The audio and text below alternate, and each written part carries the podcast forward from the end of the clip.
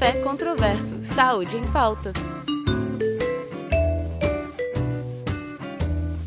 É, eu gostaria, por favor, né, de agradecer também a equipe do Espaço Conhecimento UFMG, também nossos palestrantes, nosso mediador. E para falar um pouquinho da equipe, né, eu apresento o Dr. Flávio Chaimovics. Dr. Flávio é professor associado da Faculdade de Medicina de, é, de Minas Gerais, UFMG, pós-doutor em Educação Médica, Institute of Medical Education and Research em Rotterdam, e mestre em Epidemiologia Clínica, Instituto de Ciências da Saúde. Especialista em médico e geriatria. Por favor, doutor Flávio. É o nosso segundo palestrante, doutor Fausto Luiz Pedrosa Pimenta, mestre e doutor pelo UFMG, professor da Escola de Medicina da Universidade Federal de Ouro Preto, UFOP, coordenador do Laboratório de Qualidade de Vida e Cognação da UFOP, editor associado da revista oficial da Sociedade Brasileira de Geriatria e Gerontologia. E nosso mediador, nós temos o doutor Leonardo Cruz de Souza, por favor, é médico neurologista, titular da Academia Brasileira de Neurologia, doutor em Neurociências pela Université Paris 6, ah, professor adjunto da Faculdade de Medicina da UFMG e pesquisador bolsista do CNPq. Passo a palavra agora para o doutor Leonardo Cruz para a gente dar início ao nosso debate. Muito obrigada. Bom, muito bom dia a todos. Gostaria de agradecer a organização por criar esse evento tão, tão bonito. E agradeço também a presença de cada um e de todos vocês.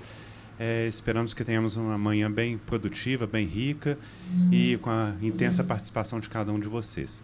Gostaria então de passar a palavra ao meu colega, Dr. Flávio Chemovics. Aproveitem bastante. Sejam bem-vindos. Bom dia. É, eu gostaria de agradecer ao convite do Instituto Unimed BH e do Espaço do Conhecimento da UFMG eu vou conversar um pouco com vocês sobre os desafios no cuidado do paciente com doença de Alzheimer e com outras demências. Vocês sabem que a proporção de idosos no Brasil está aumentando. No período de 1900 a 2100, a gente vai passar de aproximadamente 3% de idosos na população para 18% ou mais. E a gente está só, ainda não está nem na metade desse caminho ainda virão muitos idosos para a população. Dentre os idosos, o grupo que mais cresce é dos octogenários, com 85, 80 anos ou mais. No ano 2000, eles eram 1,5 milhões de idosos, e em 2050, eles serão 14 milhões de idosos. Existem doenças que são muito mais comuns dentre os idosos com mais de 80 anos de idade. Diversos estudos internacionais e esses estudos realizados no Brasil mostram que quanto maior a idade, maior a prevalência de demências, que pode chegar a 30 a 40% nessa população com a idade mais avançada. E o que são as demências? A gente pode ter uma degeneração, uma destruição dos neurônios e das sinapses, que são as comunicações dos neurônios. No caso da doença de Alzheimer, por exemplo, há um cometimento precoce da região da memória, o paciente começa a ficar esquecido, e da região da linguagem, que são funções cognitivas, funções superiores do cérebro, cognição, linguagem. Existem é, problemas em grandes áreas que acontecem com as demências, além da cognição. O paciente começa a ter dificuldade para realizar as atividades diárias é, e pode ter alterações de comportamento. Como que era antigamente? O idoso tinha demência, ia ficando debilitado, debilitado, desenvolvia uma pneumonia e morria. Tanto que William Osler, que é um médico canadense que ele é considerado o pai da medicina, ele chamava a pneumonia de amiga dos idosos, the old man's friend. Ele dizia que isso porque, se não tratada, levava o paciente a um estado de redução da consciência que deslizava em paz através do sono, oferecendo um fim digno a um período de considerável sofrimento. E hoje, como que é? O idoso tem uma demência progressiva, ele desenvolve pneumonia e vai ser tratado com antibióticos. Ele recupera e continua com a demência progressiva e vai progredindo até sofrer muito. Será que a gente pode chamar isso de sucesso ou de falência da medicina? O epidemiologista norte-americano Ernest Groenberg, ele chamava de a falência do sucesso. Nesse artigo que ele escreveu há mais de 40 anos atrás, ele estava se referindo a essa questão da pneumonia ser amiga dos idosos, criada pelo Osler, e falava que os antibióticos acabaram com esse valor da pneumonia. Ele disse assim: ao mesmo tempo em que as pessoas que sofrem de doenças crônicas ganham uma extensão da vida, elas ganham uma extensão dos anos vividos com doença e incapacidade. Será que esse é o objetivo da gente? extensão da doença e da incapacidade? Esse é o maior desafio epidemiológico dos tempos atuais. E também é um enorme desafio familiar. Bom, então, o que, que eu vou discutir aqui com vocês? Quando dizer que alguém tem demência? Quando é que a gente acha que é doença de Alzheimer? Se os medicamentos são eficientes e o que mais que a gente pode fazer? Quando que a gente pode dizer que alguém tem demência? Quando tem alterações da cognição, lembram da linguagem, memória, e do comportamento. E essas alterações estão interferindo com a capacidade de trabalho e de atividades cotidianas. Além disso, representam um declínio com relação à capacidade prévia da pessoa e também a gente excluiu outras doenças, por exemplo, depressão. Além disso, essas alterações da cognição são detectadas por entrevista e testes realizados pelo médico e incluem pelo menos duas áreas: memória, linguagem, habilidades para executar tarefas e habilidades visoespaciais, por exemplo. Então vamos ver o caso da senhora Yolanda, fazendo confusão com contas de telefone, trocando o nome das netas e deixando queimar a panela no fogo. Ela não tem sintomas de outras doenças e a família garante que ela sempre foi assim. Então, se ela sempre foi assim, a gente não preenche aquele critério de declínio com relação à capacidade prévia. Talvez ela não tenha demência. E o senhor Arnoldo, 72 anos, queixou-se que está muito esquecido, esquecendo onde guardou as chaves, foi do quarto à cozinha, quando chegou lá não se lembrava que tinha ido fazer, no meio de um filme lembrou que já tinha visto, ao ler um livro, no final da página já não lembra o começo. Ele disse que nunca foi assim, declínio com relação à capacidade prévia, está prejudicando o trabalho, mas ele está viúvo há um ano e anda muito triste, ah, então a gente não consegue excluir depressão, talvez não seja uma demência. E a senhora Antonieta, de 82 anos, teve uma isquemia cerebral no ano passado. Ela não consegue mais preparar refeições. Urinou na cozinha por não achar o banheiro e está sem iniciativa. Ela passa o dia todo no sofá da sala. Mas não parece depressão. Se ela for convidada, ela adora qualquer programa. Então, olha só, declínio com relação à capacidade prévia, problemas cognitivos de comportamento. Talvez ela tenha demência. E será que a demência é doença de Alzheimer? Para a gente dizer que é doença de Alzheimer, são os mesmos critérios para a gente dizer que tem demência, com alguns detalhes. O declínio precisa ser insidioso, a gente tem que excluir outras doenças, inclusive outras demências, e os domínios afetados têm que ser o da memória e outro, pelo menos o da memória, nos casos mais comuns. Então, o senhor Severiano, 80 anos, ele dizia assim: Eu estou muito bem, eu não sei a razão da consulta. Segundo a filha, ele estava com esquecimento progressivo nos últimos três anos. Não utiliza medicamentos, ele estava 100% bem se não fosse um esquecimento, segundo a filha. A vida dele está na mesma rotina de sempre, mas olha como que ele está esquecido. Ele esqueceu de tarde que ele viu o jogo do Brasil de manhã. Então, olha só, o problema é progressivo, insidioso e um forte esquecimento. Será que é doença de Alzheimer? Não deve ser, porque a vida dele está na mesma rotina de sempre. Para a gente chamar de demência, tem que interferir com o trabalho e com as atividades. Talvez o caso dele seja o que a gente chama de comprometimento cognitivo leve, que é como se fosse uma pré-demência.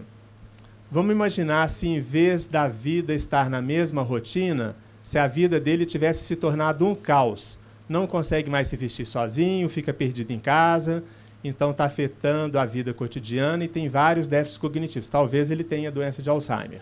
E os medicamentos são eficientes para tra tratar a doença de Alzheimer? Como é que o médico vai saber se o Memorial B6 é bom? Ou se o Memorex importado da França, dose única diária, ativa a memorização e otimiza a concentração? Como é que a gente sabe se esses medicamentos são bons ou não? A gente deve se basear em estudos científicos bem conduzidos. Aqui, olha um estudo bem conduzido, randomizado, duplo cego, controlado com placebo multicêntrico, publicado numa revista é, revisada por pares. Um estudo como esse fez o Food and Drug Administration dos Estados Unidos aprovar o Axona para o tratamento de doença de Alzheimer. Foi aprovado em 2009. Foi baseado nesse estudo. Olha, quem utilizou os medicamentos depois de 45 a 90 dias estava muito melhor do que quem não utilizou o medicamento. Ele foi lançado em 2009 como milkshake para doença de Alzheimer e três anos depois ele estava sendo consumido por 30 mil pacientes. O problema é que o Food and Drug Administration achou erros metodológicos. Olha só, depois de alguns dias o efeito quase que acabava. Então o medicamento ele foi proibido no mercado como medicamento. Mas como é que nós vamos saber se esses estudos são bons? Olha, outro estudo duplo cego, randomizado, controlado, e mais um, e mais outro, publicados em revistas boas. Olha como os resultados são maravilhosos. Quem usou medicamento está muito melhor do que quem não usou medicamento.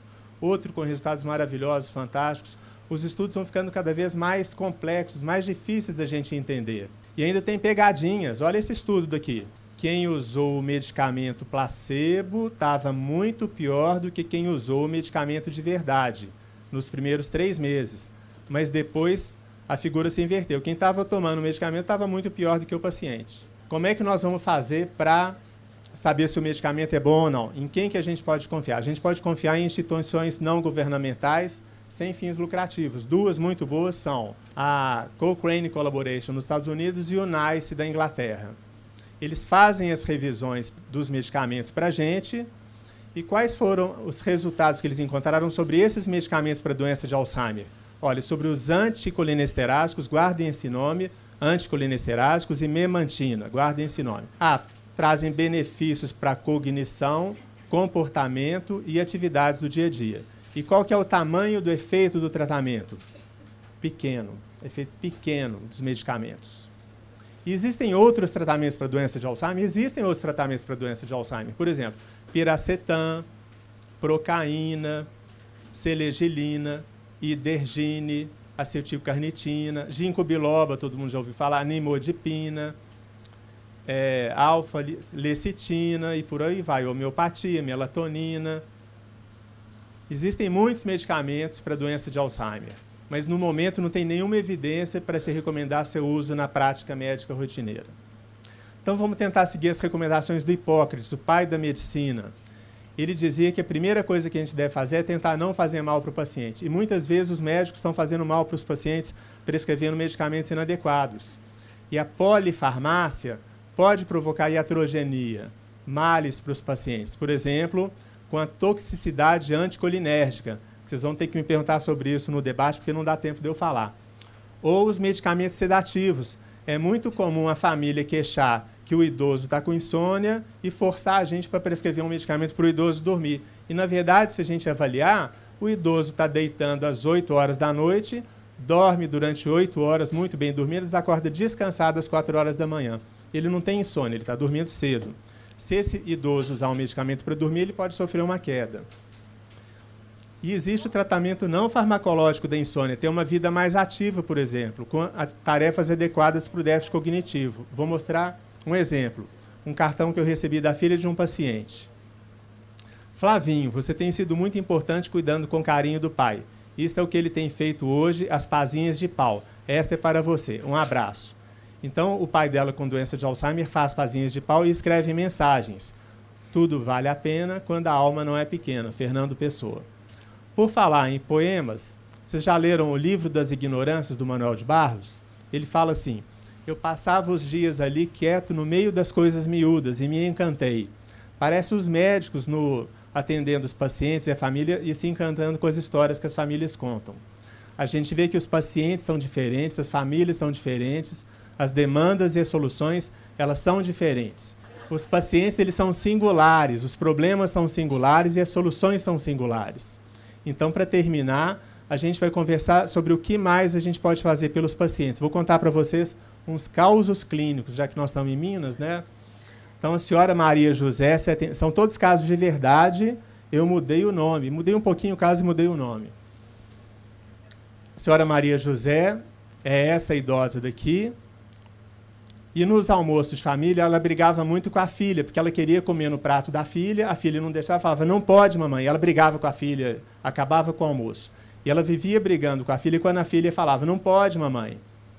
E ela ficava muito agressiva. Quando ela foi consultar a primeira vez, ela já tinha usado todos esses medicamentos de verdade. Eu tirei da anamnese dela todos esses medicamentos.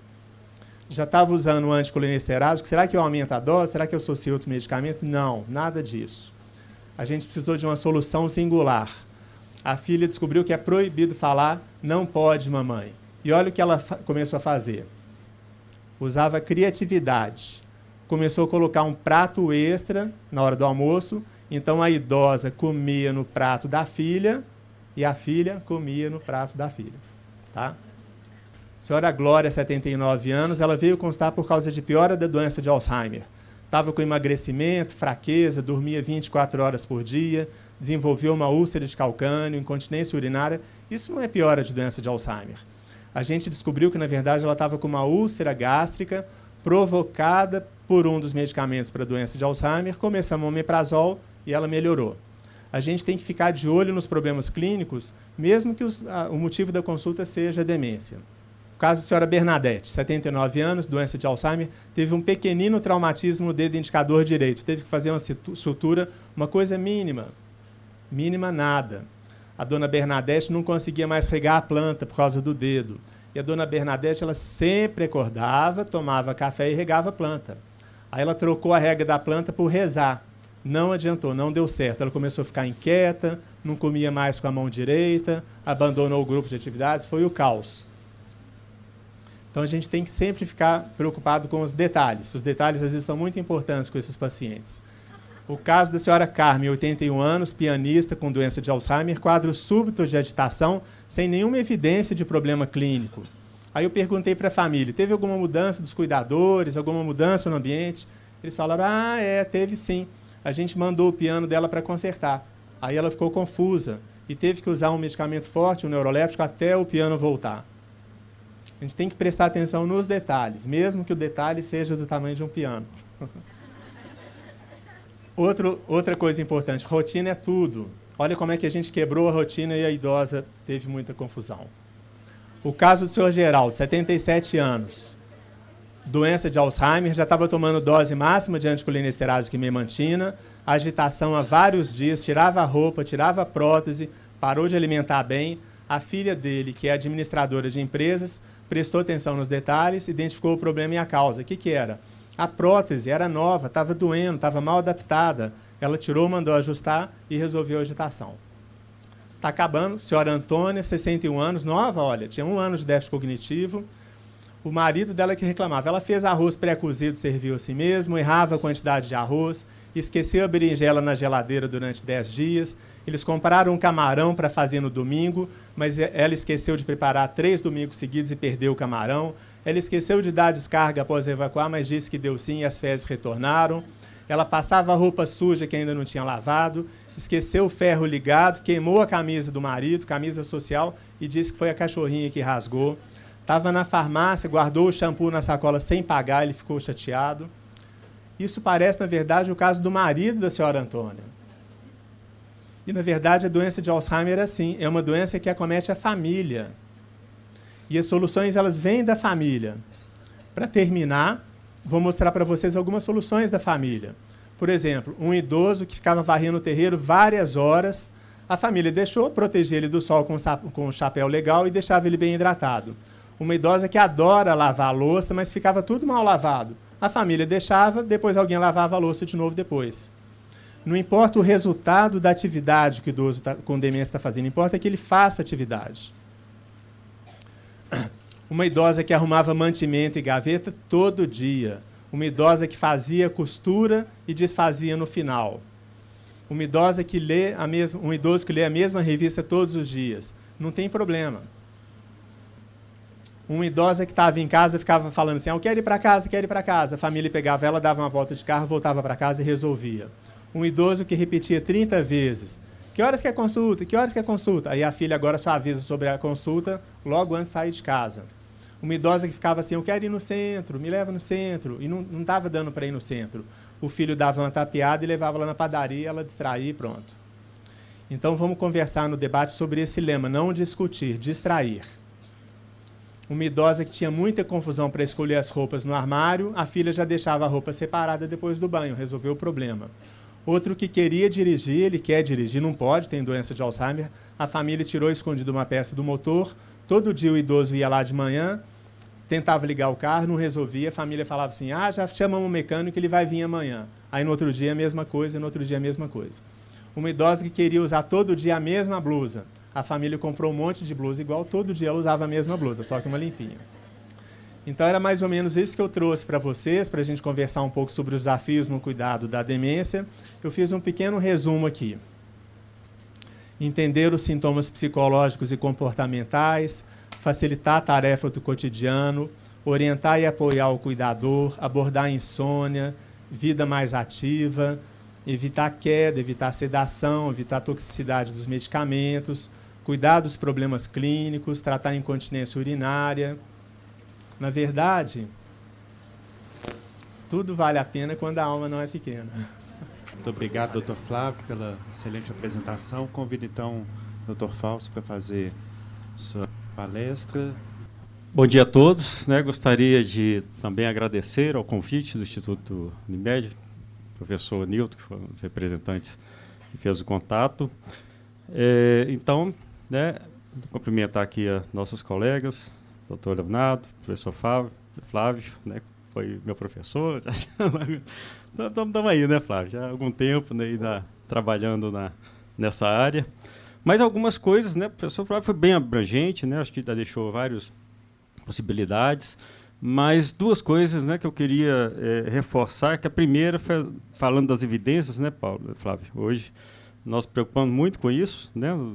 Realmente nós temos essa preocupação, principalmente formadores né, de, de, de, de, futuros médicos, que de realmente deixar essa mensagem de uma visão crítica né, em cima de vários estudos, né, de vários lançamentos, é, de maneira geral, o marketing muito pesado da indústria né, nessa, nessa área. É, e lembrando que a gente, nessa parte de evidência, né, nós temos o risco e o dano né, eu estava conversando com o Leonardo e o Flávio anteriormente, assim, essa doença é um, dá um, um, impacto muito, muito grande né, em relação a, ao seu dano. Né? As pessoas têm preocupação de ter a doença, né? e quem tem um familiar, né, alguém conhecido com a doença, também assusta. Então, é, é como lidar com esse problema, que é o, talvez seja o grande foco, né, o cuidador, né, esses cuidados que o professor Flávio falou, isso né, na geriatria, isso é fundamental, né, ter tempo para os detalhes, né? Então não tem como você atentar para os detalhes se não tiver tempo, né? Não tiver um acompanhamento a longo prazo e não é um, não é um dia de consulta, não é isso, é, é um tempo, são várias consultas, várias é, é, discussões, outros colegas profissionais envolvidos, né? Terapeutas, né, cognitivos e fisioterapeutas, etc., que nós precisamos e muito para justamente para tentar esses detalhes. Sozinhos nós não, não damos conta também não. Né? Então nós temos que ter uma equipe interdisciplinar trabalhando junto. E em relação ao dano, então essa é uma doença que dá um dano muito grande. Né? As pessoas têm medo de ter a doença e ficam completamente desesperadas quando tem alguém que na, na família que tem um diagnóstico e já tem né, uma, uma, uma, uma suspeita. É, em relação ao risco, aí nós vamos, muitos aqui estão preocupados em ter a doença, né? prevenção ao risco, vão trabalhar com risco. Então nós temos que preocupar muito realmente com os riscos, né? Então o professor Flávio já lembrou muito bem a fazer a prevenção, né? Falou de biloba, né? Hoje o ômega 3 está mais na moda, tem então assim preocupa em ter um em gastar com é, devido à informação, o efeito manada, né? O vizinho toma, o outro colega toma, ah, isso aí deve ser bom, então vou tomar também. Então acaba entrando né, no, no caminho muito mais é, fácil, mas ao mesmo tempo de impacto muito menor. Né? Ao, invés, ao invés de fazer atividade física, né, fazer, preocupar com alimentação, procurar um nutricionista, alguém, algumas pessoas da, da assim poderia acrescentar realmente, né? É uma mudança de comportamento, uma melhoria da saúde, né? Todas é, uma, uma melhoria social, né? Hoje nós sabemos o quanto é importante a, rede social, o impacto social sobre as, a, a, os, os, riscos, né? Os riscos, inclusive, de, de, de, de, demência, né? Tem, não sabemos ainda os mecanismos, mas nós sabemos o quão é importante, né? Ter uma rede social é, é, equilibrada e assim de, que traz coisas positivas, né? Te faz fazer ficar mais ativo, né? Como né, também um dos objetivos, né, a pessoa, um idoso, deixou de ser ativo e, e é um dos nossos objetivos é retornar, trabalhar nos detalhes né, para é, é, essa pessoa voltar a ficar ativa. Bom, eu vou passar aqui algum, alguns slides que eu selecionei um pouco mais é, é específicos, e, mas em relação ao que o professor Flávio já comentou, é, é, reforçar a questão do cuidador. Né? Muitos aqui são cuidadores, eu tenho algum da, alguém da família, né? É, é, isso também tem mudado, felizmente, né? Aquela história da filha, né? Pelo menos comigo eu estou vendo uma, uma, certa mudança, está parecendo um pouco mais de, de, homens, né? Acompanhando. E eu tive um caso, eu, eu, eu, essa, essa, semana eu estava dando aula na, na UFOP. Bom, vamos lá. É, um caso bem, bem, emblemático, né? Que eu tive, aí foi, foi é, tem mais tempo, mas de um, um, uma família, assim, o, tinha um, o, a, a, uma senhora, a filha, o genro e eles não tiveram filho, acabaram é, separando, não era um divórcio de fato, mas a senhora desenvolveu a, a, demência. E no, no acompanhamento, quem estava acompanhando é o genro. A filha saiu, né, o genro acompanhando, remédio, receitas, exames, ele que levava. E ele ganhou, né, depois, né, uma disputa bastante é, traumática, né, ele ganhou o, no, na, na, justiça a curatela da senhora. Depois, né, pelos recursos, né, tinha recursos, é lógico, a briga geralmente tem recurso envolvido. Então, ele ganhou pela, pelo cuidado dessa senhora, ganhou da filha. Né? Você vê que é uma situação completamente é, inversa do que a gente vê com bastante frequência. Mas, na grande maioria, são as mulheres, as filhas, né, que cuidam desses pacientes e que sofrem também. Né? Vários casos que eu tive também de filhas adoecerem, isso aí é uma rotina, né? adoecerem e ficar até pior do que o, o, o, pai, a mãe, o avô, a avó que estão. Né? Então, o cuidador também ele sofre muito e ele, tem que ser visto também diferenciado. Senti falta um, um, caso né, que poderia a gente deixar para o debate de realmente esses impactos né, nas pessoas que estão cuidando no dia a dia. Isso é, é realmente é o que me traz mais é, atenção, preocupação é, ultimamente, é de focar muito no, em quem está cuidando. Né? Eu não vou falar um, se é parente, né? às vezes é uma amiga, um vizinho, mas focar nessa pessoa, que essa pessoa estando bem, ela vai estar tá bem. Às vezes os medicamentos, né? os medicamentos é feito, às vezes, muitas vezes, deixa de dar o medicamento, ou suspende, pelo que ele começa a dar mais problemas do que resolver a solução, né? o, a agitação daquele paciente. Mas o cuidador não. O cuidador está ali e ele está ali 24 horas, 7 dias por semana, sem, sem férias, sem folga. Na maioria das vezes, né, nossa população, grande maioria, não tem recurso para ter três cuidadores, às vezes quatro. Né, eu tenho é, pacientes que o, o, ideal seria quatro, porque é um de dia, um de noite, final de semana e um para cobrir as folgas.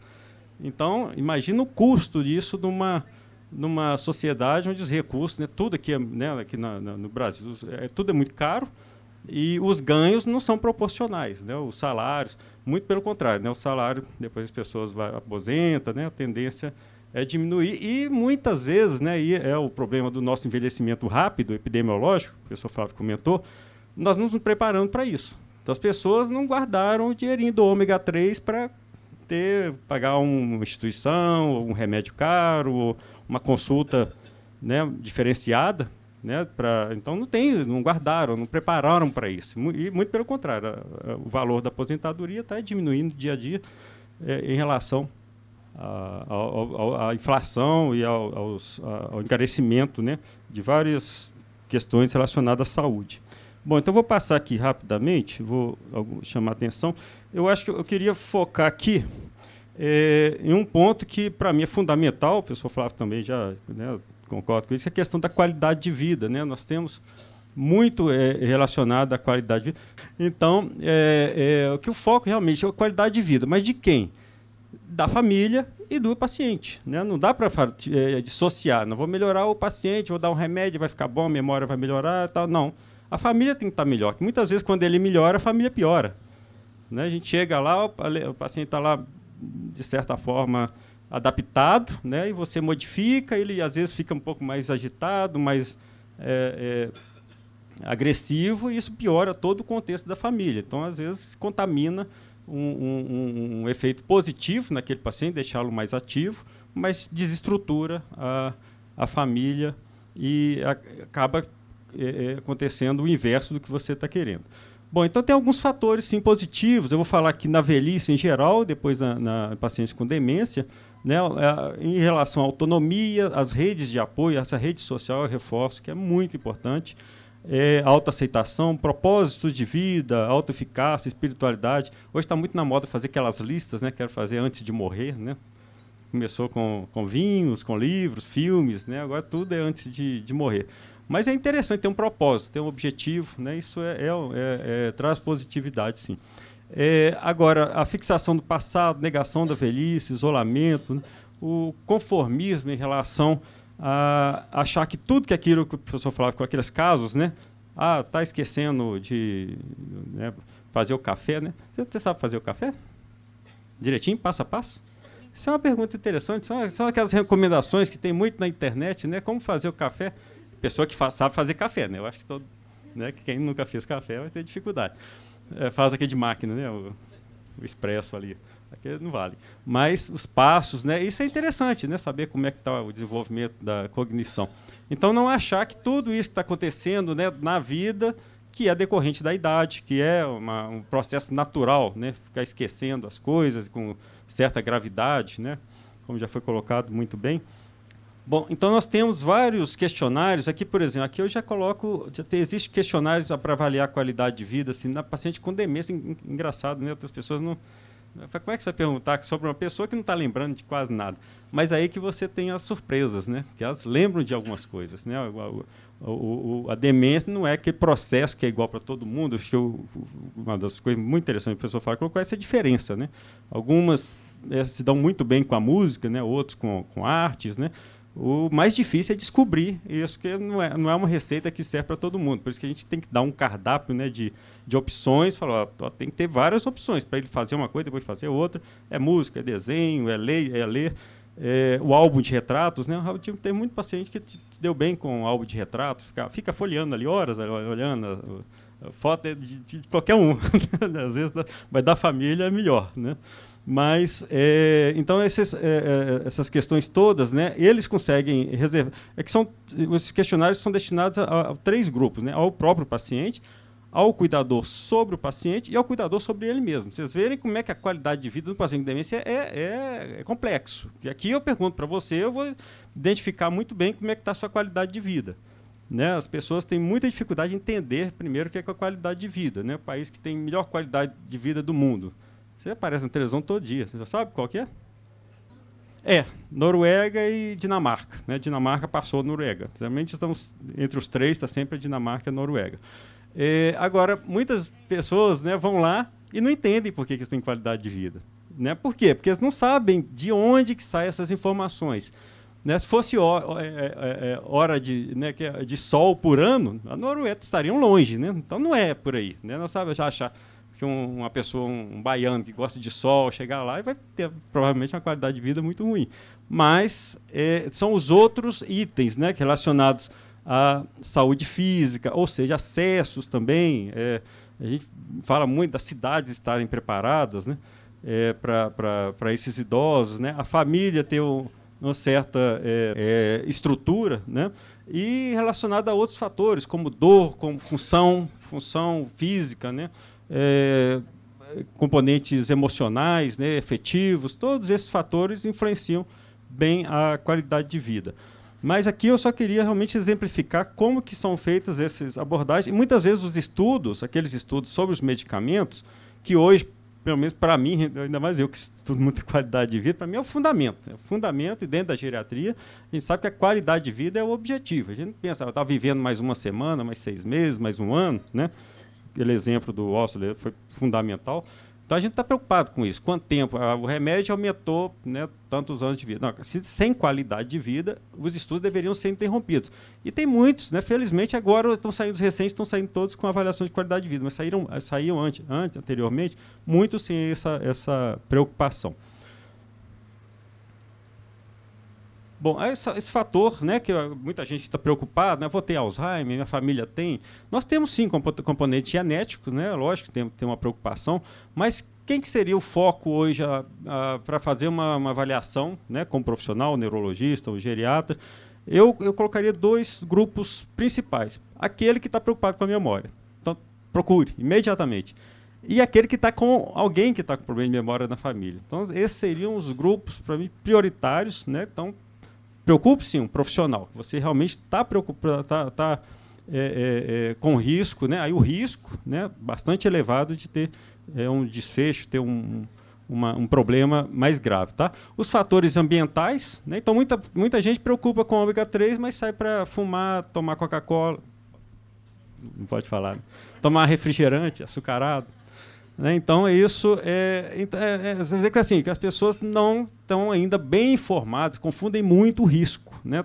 Então, fazem, não fazem muita caminhada e tal, mas tomam lá os seus medicamentos, algumas panaceias aí que prometem resolver, salvar todos os problemas do mundo. Acho que é, não, não, ficou muito bom, não, mas aqui eu queria só mostrar aquela questão né, dos fatores da função neuronal.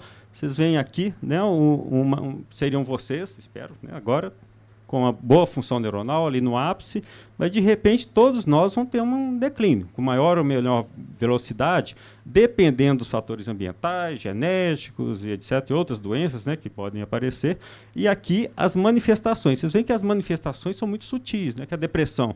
Né, sintoma de depressão paciente né, mais idoso é muito preocupante. Pode ser depressão, pode, mas pode ser já o início de um problema mais grave excluindo outros problemas também clínicos. Né? Então, essa, as manifestações vão ficando cada vez mais claras, e, e isso é uma realidade que eu enfrento muito, acho Flávio Leonardo também enfrentam, os pacientes chegam realmente na fase muito avançada para a gente. Né? Então, muitos problemas aí foram... É, é, as famílias às vezes sofreram, né, tiveram dificuldade por não saber ainda o que está acontecendo, né, não ter um acompanhamento é, adequado. Então, chega realmente com é, numa fase bastante avançada. E muitas vezes o tratamento não é, é né, aqueles antidemenciais, né, os anticolesterados, já não estão fazendo nem tanto efeito. Muitas vezes a gente é, opta por não arriscar. Né? Aquelas perguntas-chave, né, como se faz um chá, o um café, onde estou, que fim fazer aqui, mudanças de humor, essa percepção, né, a nosognosia, né, que nós temos dois problemas. Nós temos aquele problema do idoso que acha que não sabe que está tudo bem, e tem um também que acha que está tudo mal. Né? Então os dois estão problemáticos. Hoje, hoje a gente sabe que os dois são problemáticos. Né? Tanto um quanto o outro nós temos que ter bastante preocupação. Aqui a questão do, dos odores, né? Muita gente perguntando, chegando lá, e aí estou perdendo a capacidade de sentir o odor de alguma substância. Eu li que está tendo um risco maior de, de, de, demência, né, de Alzheimer. Bom, é a questão, como tudo, né, é multifatorial. Não tem que se verificar mesmo.